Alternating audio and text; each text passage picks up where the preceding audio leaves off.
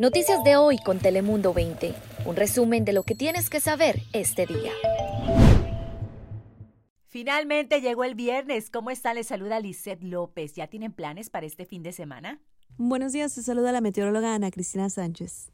Hola, hola, les saluda Cris Cabezas. ¿Cómo están? Feliz sabadito ya, finalmente.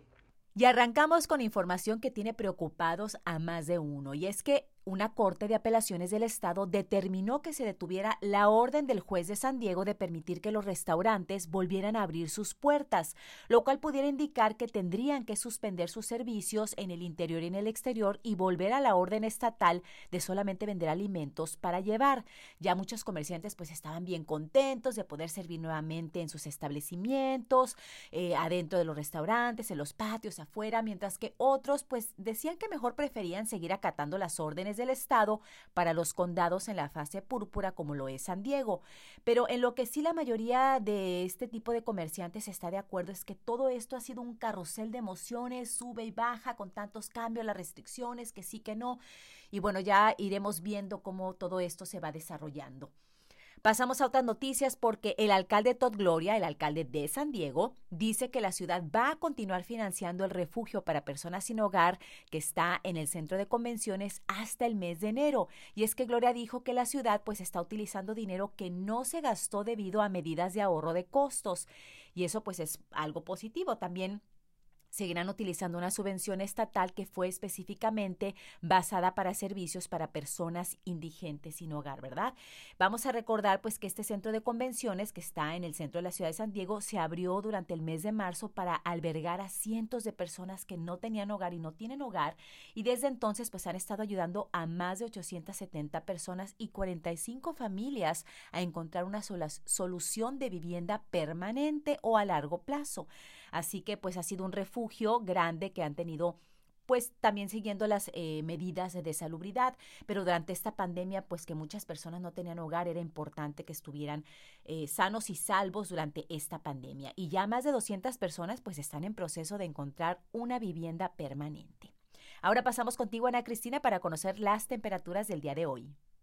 Hola, ¿qué tal, Lizeth? Feliz sábado hoy, disfrutando de temperaturas bastante agradables. La máxima en Tijuana de 22 grados centígrados, en las playas entre 66 hasta los 70 grados y al interior de nuestro condado la máxima de 75 grados Fahrenheit. Así que condiciones sumamente agradables. El frío sigue en las montañas con las máximas en los bajos 50, pero justo hoy disfrutando también de cielos completamente soleados. Esta noche sí algo frío con una temperatura mínima en Tijuana de 9 grados centígrados. Así que hay que disfrutar de este fin de semana ya que tendremos condiciones secas, pero también elevado riesgo de incendios al este del condado.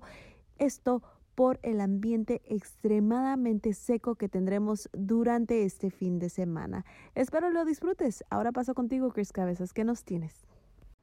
Gracias, Ana Cristina. Pues, ¿qué crees? Una alta afluencia de viajeros están llegando al Aeropuerto Internacional de Tijuana pese a la contingencia sanitaria y están pues abordando vuelos para viajar en esta época navideña a ciertos destinos de México, aseguran que quieren pasar la Navidad con sus familiares y seres queridos, pues creen que podría ser la última Navidad que pasan por con ellos debido a la crisis de salud, pero bueno, las autoridades de Baja California creen que no es buena idea en estos momentos realizar viajes ya que podrían llevar el virus, el COVID-19, incluso si no tienen síntomas porque pueden ser personas asintomáticas y bueno, enfermar a los que más quieren, ¿verdad? Pero estas personas en el aeropuerto de Tijuana le comentaron a nuestra reportera Marinés Zavala que ellos están cuidándose, que tienen gel antibacterial, algunas personas incluso guantes, obviamente el cubrebocas, pero eran cientos de viajeros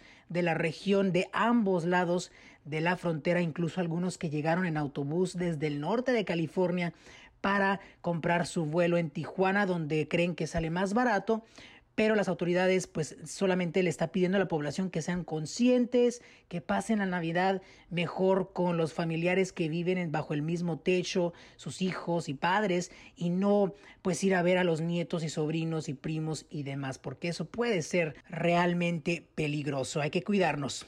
Pero también en nuestra casa hay que cuidarnos ya que el Departamento de Bomberos de San Diego está pidiendo nada más que seamos muy vigilantes de las decoraciones navideñas. Yo creo que ya ahorita mucha gente, la mayoría, ha puesto su arbolito navideño, los foquitos, eh, porque faltan pocos días para la Navidad pero hay que estar siempre analizando, observando que no haya un corte eléctrico, que no vaya a provocar un incendio, la decoración, las velas, o si vamos a estar cocinando también durante estas fechas festivas, pues nada más hay que estar conscientes de que puede, puede ocurrir una emergencia y es mejor prevenir que lamentar. Así que hay que siempre estar bien vigilantes de todo lo que pasa en nuestro hogar, más ahorita con las lucecitas, los foquitos y tanta cosita que hemos puesto que puede ser inflamable. Ahora, Lisette, vamos contigo. Gracias, Cris. Y bueno, cerramos con algo positivo porque en Chulavista varias familias de dos escuelas primarias recibieron regalos para celebrar la temporada decembrina.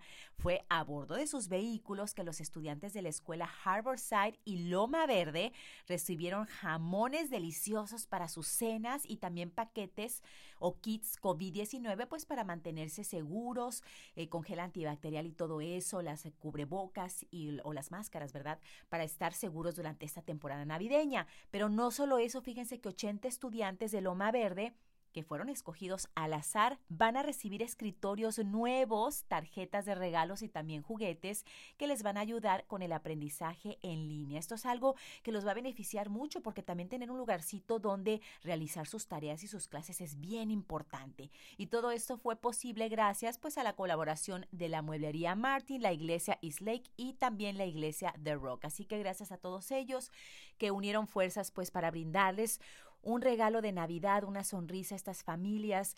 Y la verdad es que sí, durante esta pandemia el aprendizaje a larga distancia ha sido bien difícil, pero ahora con sus escritorios nuevos, yo estoy segura que estos estudiantes van a sacarse una muy buena calificación cuando regresen a clases después de las vacaciones de invierno. Yo soy Lizeth López. Recuerden que tenemos más noticias e información en todas nuestras plataformas. Noticias de hoy con Telemundo 20. Suscríbete, ponemos información a tu alcance todos los días.